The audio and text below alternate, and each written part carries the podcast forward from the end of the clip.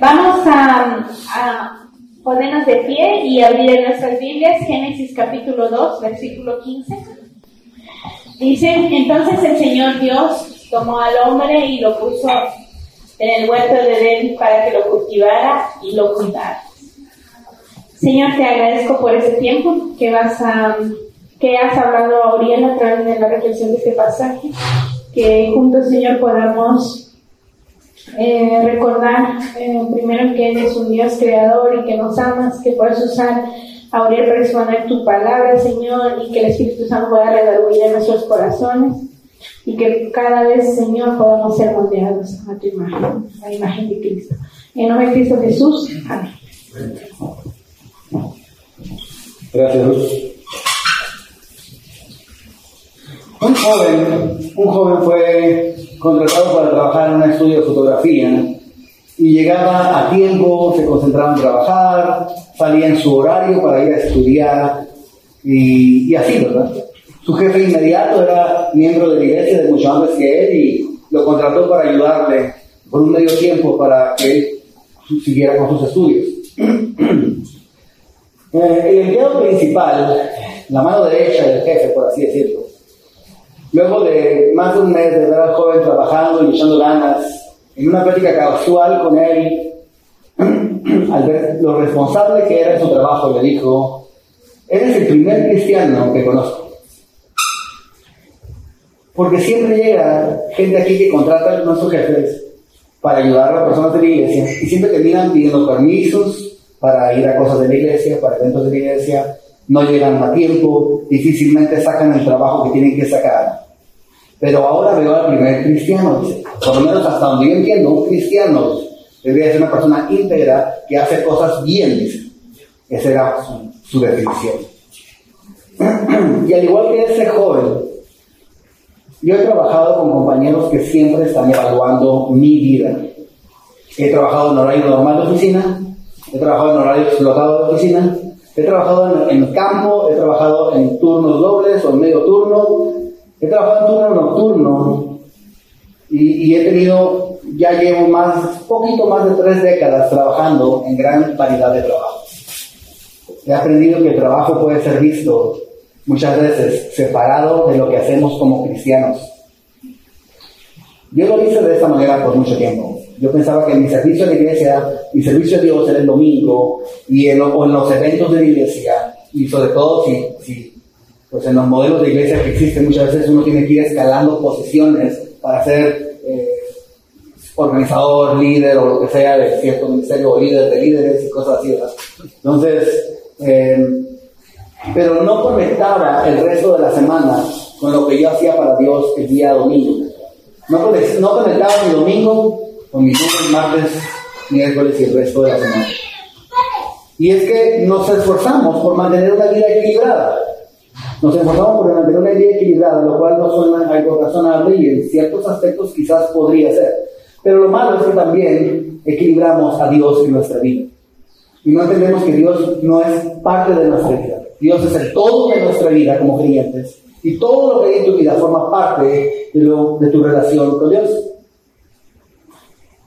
Yo no había visto cómo desde Génesis hasta Apocalipsis se muestra la gran importancia de la vocación general. Cómo se conecta mi trabajo con la fe, cómo se conecta mi trabajo, mi fe con la sabiduría económica, mi fe con la, el desarrollo personal, profesional de mi vida. Así que la mayor parte del tiempo que pasamos nosotros como cristianos, además en el tráfico aquí en Guatemala, ese es nuestro trabajo. Así que nuestro trabajo es un lugar muy importante donde Dios nos tiene. Y no nos tiene ahí solamente para, para tener dinero para nuestra semana. Nos tiene ahí con un propósito. Debemos aprender a conectar nuestra vida del domingo con el lunes. Y poder decir, gracias a Dios es lunes. A diferencia de la cultura popular, donde el lunes es el día que no nadie desea. Pero miremos esta vida equilibrada. Adán y Eva debían de labrar el huerto, ¿verdad? Hacerlo florecer, crecer, debían guardarlo, debían protegerlo de lo que sea que pudiera arruinarlo o dañarlo, ese huerto. Y pensando un poco, un momento acerca de ese huerto, el huerto del Edén. Ese huerto del Edén es el hogar, es el templo y es el lugar de trabajo, mira. Es el lugar donde ellos viven su matrimonio y crían su familia. Es el templo donde se encuentran con Dios. Es el lugar de trabajo donde pueden participar en la labor productiva que Dios les dio. Todo esto sin divisiones, como las que tenemos hoy, donde decimos, este es mi tiempo en la iglesia, mi tiempo en el trabajo y mi tiempo con familia. No hay una división, todo está unido, todo está en un solo lugar. Y en este mundo increíble, su trabajo consistía en tomar ese hogar, templo o lugar de trabajo y hacerlo prosperar y crecer, protegerlo y nutrirlo, hasta que el mundo entero, hasta que el mundo entero, y no solo ese pequeño rincón, fuera un paraíso. ¿Y por qué debían hacer esto ellos? Porque ellos fueron creados a imagen de Dios. Así como Dios creó, ellos debían de crear. Así como Dios ordenó y administró, ellos debían ordenar y administrar. Y así como Dios creó un mundo fructífero y próspero, ellos debían proteger y mejorar esa prosperidad en el mundo en el que Dios los había puesto. Su trabajo como representantes de Dios era tomar lo que Dios había comenzado y continuarlo para mostrar su gloria. El punto no era dar a conocer quiénes eran ellos a través de su trabajo. Ese no era el punto. El punto era dar a conocer a Dios a través de su trabajo. Porque al ser creados a imagen de Dios, su trabajo da testimonio de Él. Así que sí, este último día del año, y mañana es feriado, estamos hablando del trabajo, del trabajo que tenemos todos y cada uno de nosotros. No somos un trabajo eh, que vinimos a hacer aquí en la iglesia, no es el trabajo ese que cuenta. Todo trabajo es sagrado. Todo lo que hacemos. El, origen del trabajo está descrito en de Génesis, en el capítulo 1, los primeros versos nos muestran a Dios siendo el primer trabajador, ocupado en la creación del mundo. Fue Dios el primero en trabajar sobre la tierra. Por lo tanto, el trabajo legítimo refleja la actividad de Dios.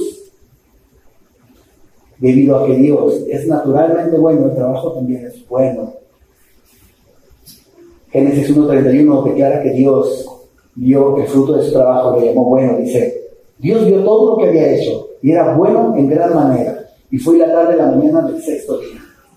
Ahora, Dios examinó y evaluó la calidad de su trabajo. Y cuando él determinó que había hecho un buen trabajo, se complació con el resultado. Hace un momento yo le decía a, uno de mis hijos que ordenara el área de niños para que estuviera bonita. Y el primer paso que hizo fue nomás apilar todo, ¿verdad? Y le dije, ese es tu mejor trabajo.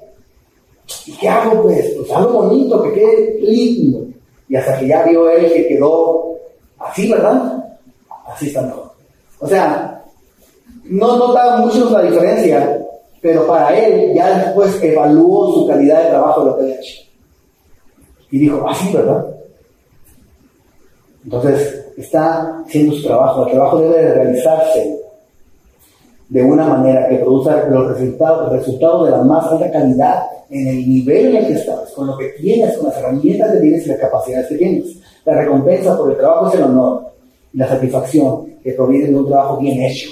Como cuando, no sé si a ustedes además, a mí nomás me decían, pero en la escuela me decían, no te copies en los exámenes. Ese 6 es tu 6.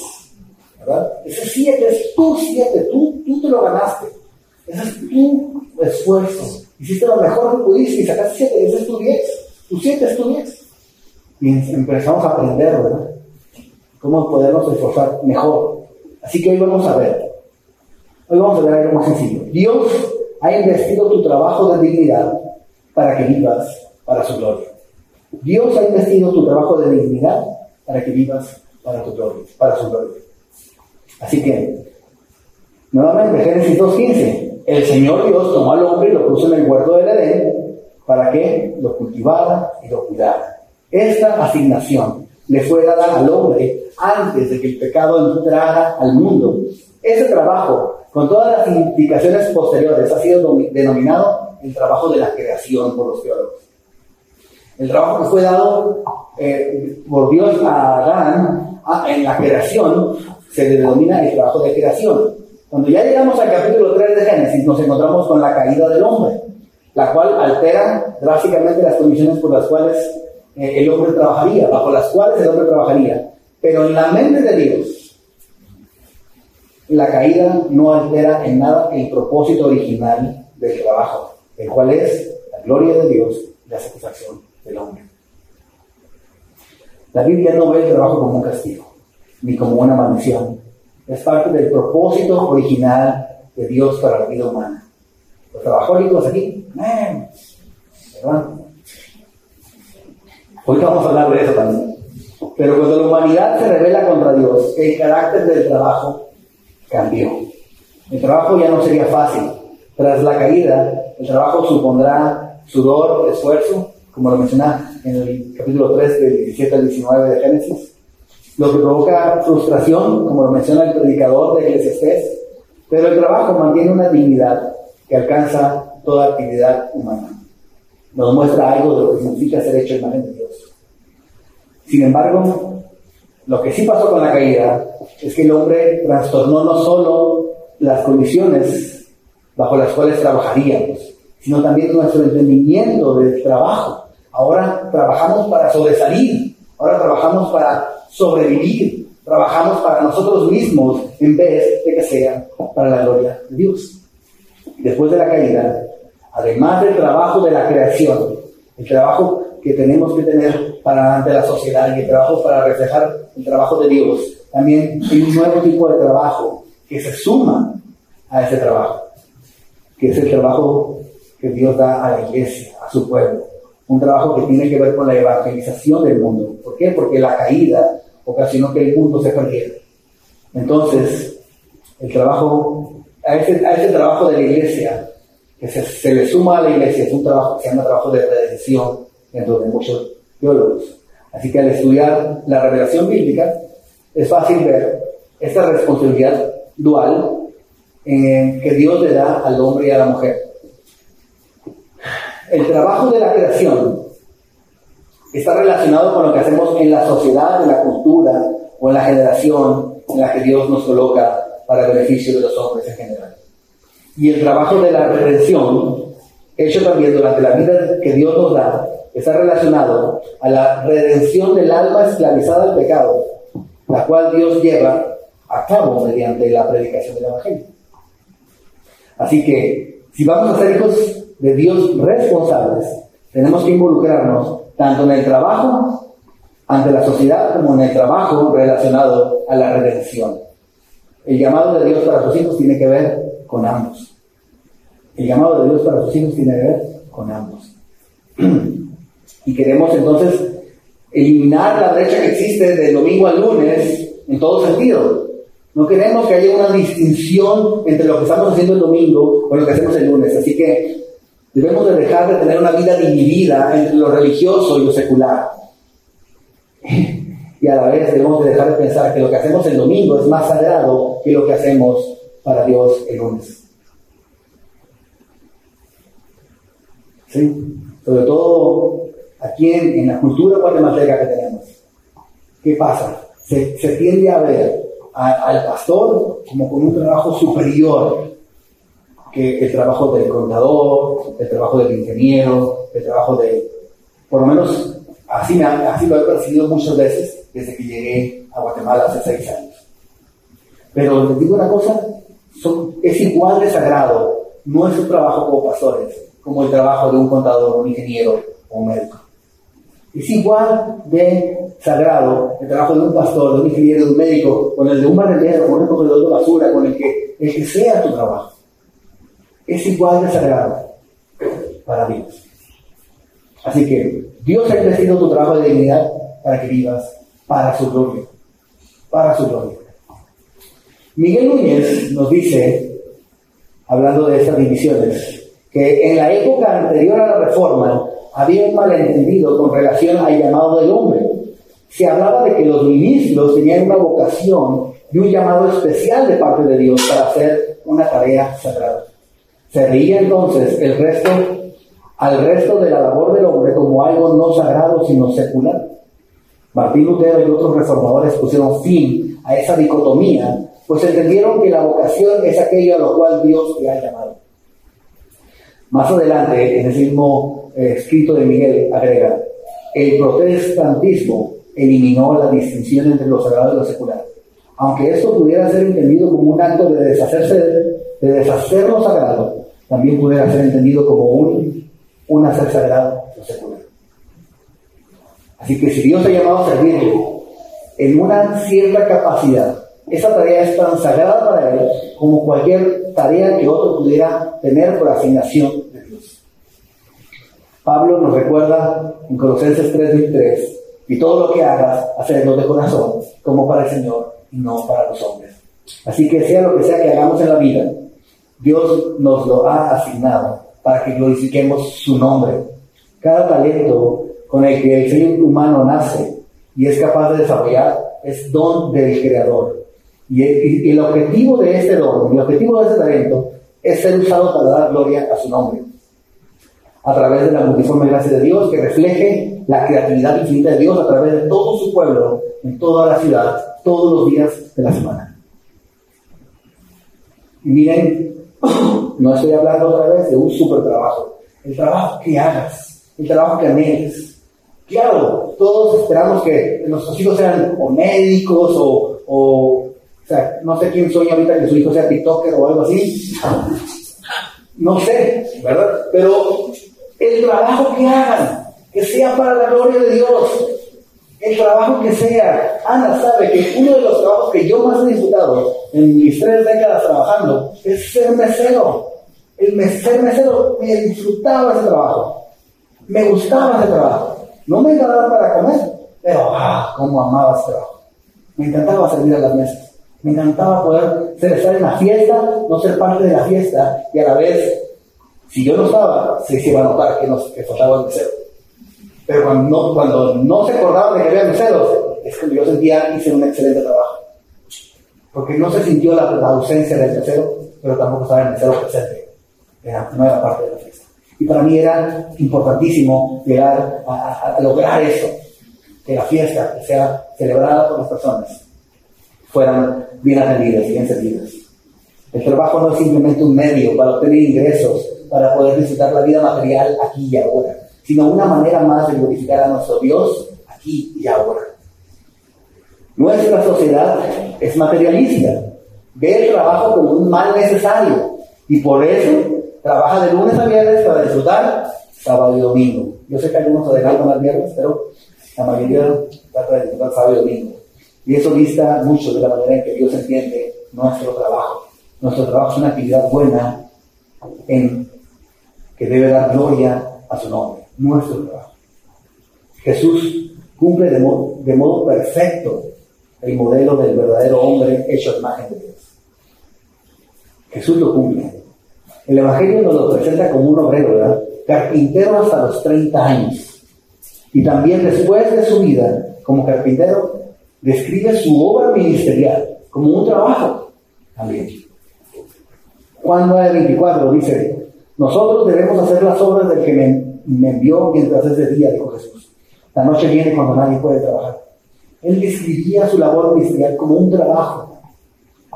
Así que era una obra única. La obra de Dios, el trabajo de Jesús. Todo un modelo de creatividad, de orden, de construcción que beneficia tanto a los hombres y a otras criaturas. El trabajo de redención hecho por Jesús es una nueva creación que restaura y libera a su creación sujeta a vanidad en el pecado. La salvación es, sin embargo, mucho más que el Edén restaurado, mucho más. La reconciliación de Dios con su pueblo ya no es un jardín, sino una ciudad. No volveremos un día al, paraíso del huerto, sino que volveremos, vamos a subir con el Señor a una nueva Jerusalén que desciende del cielo, convirtiendo la ciudad de los hombres, resultado de la cultura humana, en la ciudad de Dios. Lo que había empezado en el pecado ahora se va a perfeccionar, ¿verdad? Lo que había empezado en el pecado como, como las hojas de higuera de Eva, convertidas ahora en un vestido de novia de una esposa ataviada para su marido. Ya no son hojas de higuera, ahora es un vestido. Hay una culminación de la creación en la historia que hace que los reinos de este mundo vengan a ser de nuestro Señor y de su Cristo. El cristiano, entonces, es hecho mayordomo de la tierra. Mayordomo de la tierra. La naturaleza no es el mero escenario, no es un escenario nada más para la salvación. Debemos cuidar de la gracia y también debemos trabajar sobre la creación. Las escrituras están llenas de alabanza al trabajo hecho con nuestras manos, corazones y mentes. Sea que ese trabajo sea en la sociedad cultural o en la familia de Dios. La palabra que se usa en el Nuevo Testamento para describir trabajo es intercambiable cuando se habla de trabajo secular eh, con nuestros hermanos como trabajo con, con en el ministerio, Pablo mismo, por ejemplo, tiene este ejemplo, en 1 Corintios 4:12, él hablando de que hacía carpas para trabajar, dice, nos agotamos trabajando con nuestras propias manos. Y también en Colosenses 1:28, ahora hablando del ministerio, dice, a él nosotros programamos, amonestando a todos los hombres, enseñando a todos los hombres con toda sabiduría, a fin de presentar a todo hombre perfecto en Cristo. Con este fin también trabajo, esforzándome según su poder, que obra lo en mí. Y es la misma palabra que se usa de trabajo para una cosa que para la otra. Es la misma. La religión no es para Pablo una actividad espiritual separada del trabajo, sino que todos los aspectos de la vida nos dan una oportunidad de servir a Dios con amor. Todos. Tu trabajo de lunes a viernes o sábado, medio turno de algunos, es igual de importante que cualquier trabajo que Dios haya asignado. Cuando alguien dice, tengo un llamado de Dios, son igualmente sagrados. Y aunque da pena, tristemente hay que decirlo, porque a veces no lo entienden, no se entiende esto, ¿verdad? Ser ama de casa es un trabajo. Necesitan entender. Necesitamos entender esto y cultivar esto en las próximas generaciones. Ser ama de casa es un trabajo. No sé por qué hay que explicarlo, pero tristemente sigue siendo necesario hoy en día. Y si aún eres estudiante, prepárate desde ya para ver tu vida incluyendo la semana entera de trabajo para la gloria de Dios y no solamente el día domingo.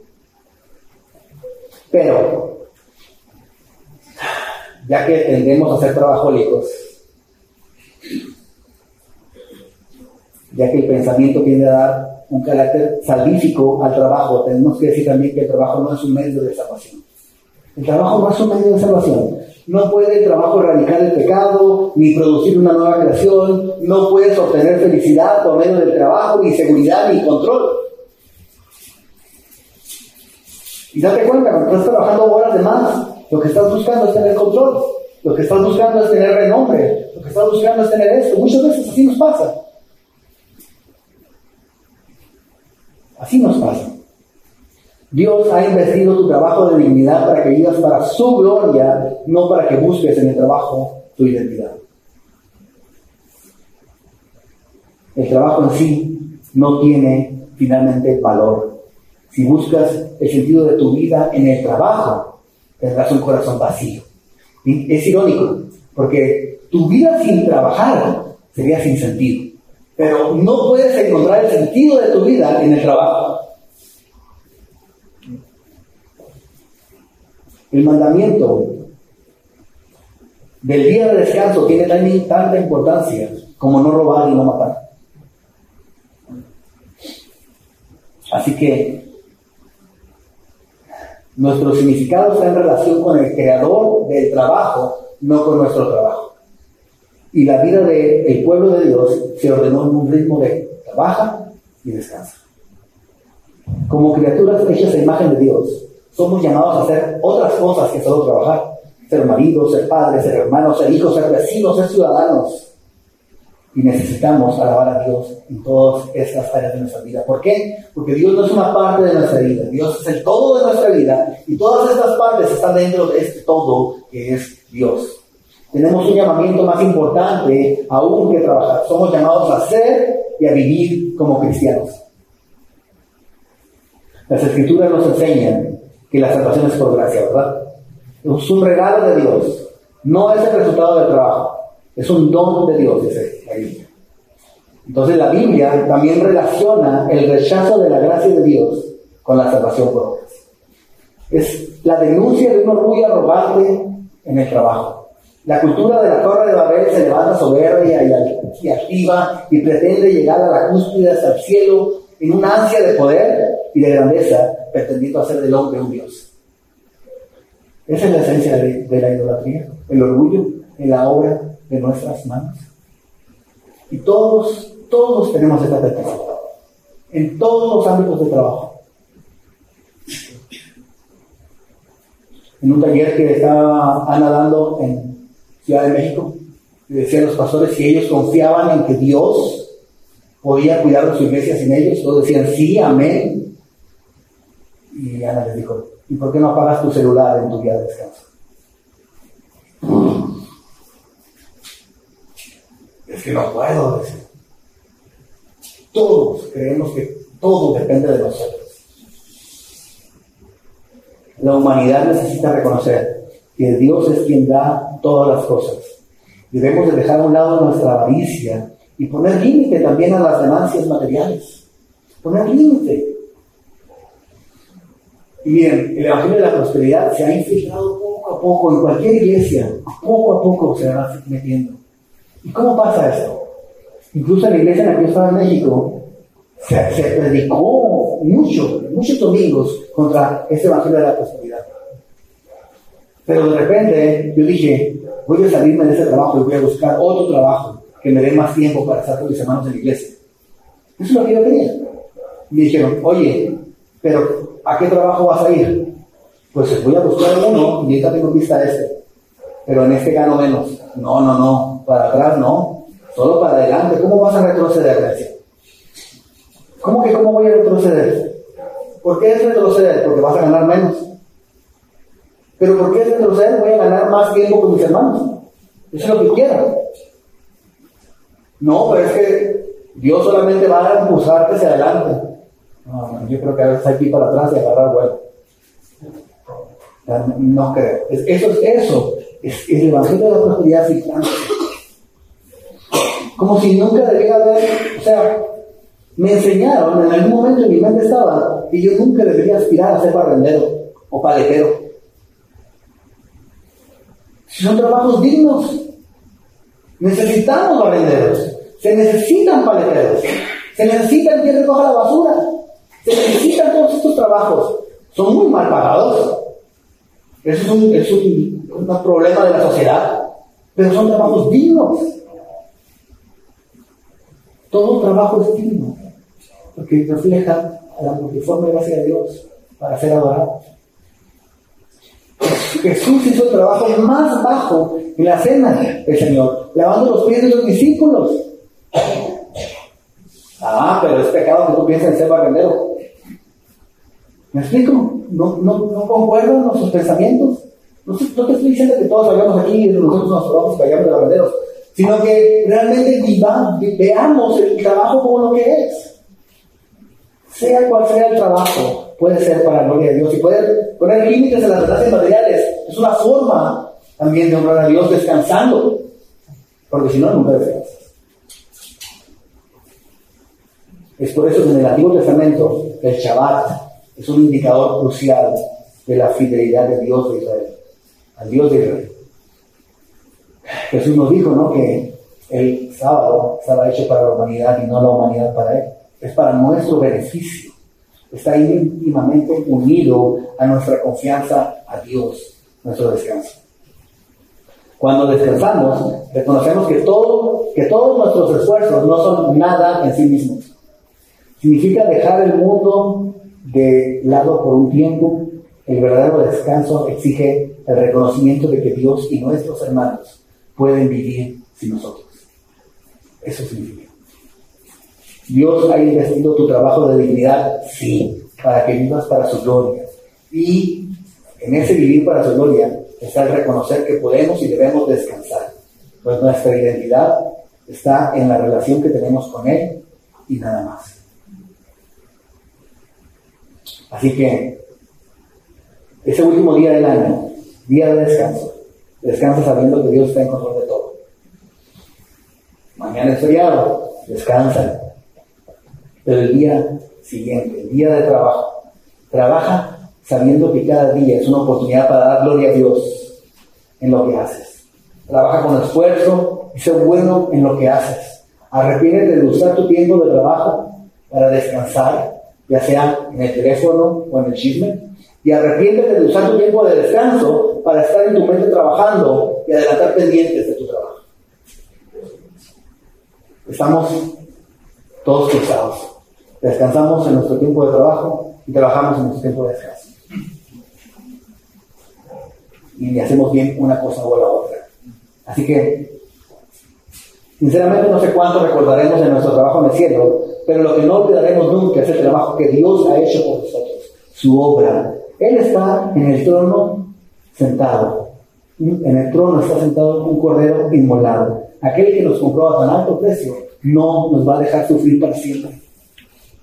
Por eso decimos, ven Señor Jesús. Y mientras que decimos, ven Señor Jesús, enfoquémonos en que nuestro servicio, nuestro trabajo sea de adoración para Él. Reconozcamos nuestras limitaciones y descansemos en el tiempo para descansar, con un reconocimiento de que su descanso nos espera. Y con ese descanso también viene un trabajo mejor. Ese es el mensaje del fin de año. Empiezan el próximo año y anoten en sus propósitos de año trabajar para la gloria de Dios. No importa si tu trabajo, tu jefe es una lindura o es una lindura de esas linduras entre comillas. No importa si el ambiente de trabajo es agradable o no. Lo que importa es que tú hagas tu trabajo para la gloria de Dios. Y si tienes que cambiar de trabajo, ponlo en la oración. Si tienes que buscar algo más, ponlo en oración. ¿Por qué? Porque tu trabajo importa. Tu trabajo importa. Lo que tú estás haciendo en tu oficina, ya sea desde casa o si vas a la oficina, es darle gloria a Dios con lo que estás haciendo como lo estás haciendo y es importante. Oremos. Dios nuestro, agradecemos que nos llames a trabajar. Es difícil, Señor, no pensar en buscar un trabajo que nos dé primeramente comodidad y beneficio. Pero cuando no hemos tenido trabajo, Señor, nos sentimos desesperados y aprendemos que tú cuidas de nosotros. Irónicamente, Señor, cuando tenemos trabajo nos olvidamos que tú sigues cuidando de nosotros. Perdónanos, Señor. Perdónanos porque trabajamos para nosotros mismos o para nuestras familias en lugar de trabajar para glorificarte a ti. Perdónanos porque en vez de correr a ti a descansar, descansamos más de ti que de nuestros trabajos. Y anímanos, Señor, a trabajar con contentamiento, no por el ambiente de trabajo, que quizás sea bueno, ¿no? sino porque nos has hecho trabajadores para tu gloria. La dignidad del trabajo está en hacerlo para darte a conocer a ti a través de él. Yo quiero darte gloria cada día de la semana, mientras esperamos el día en que como familia nos reunamos a adorarte, como este destello, que sea un destello nada más este cada domingo, de cuando todo será perfecto y lo hagamos cara a cara te Te adoramos, Señor. Amén.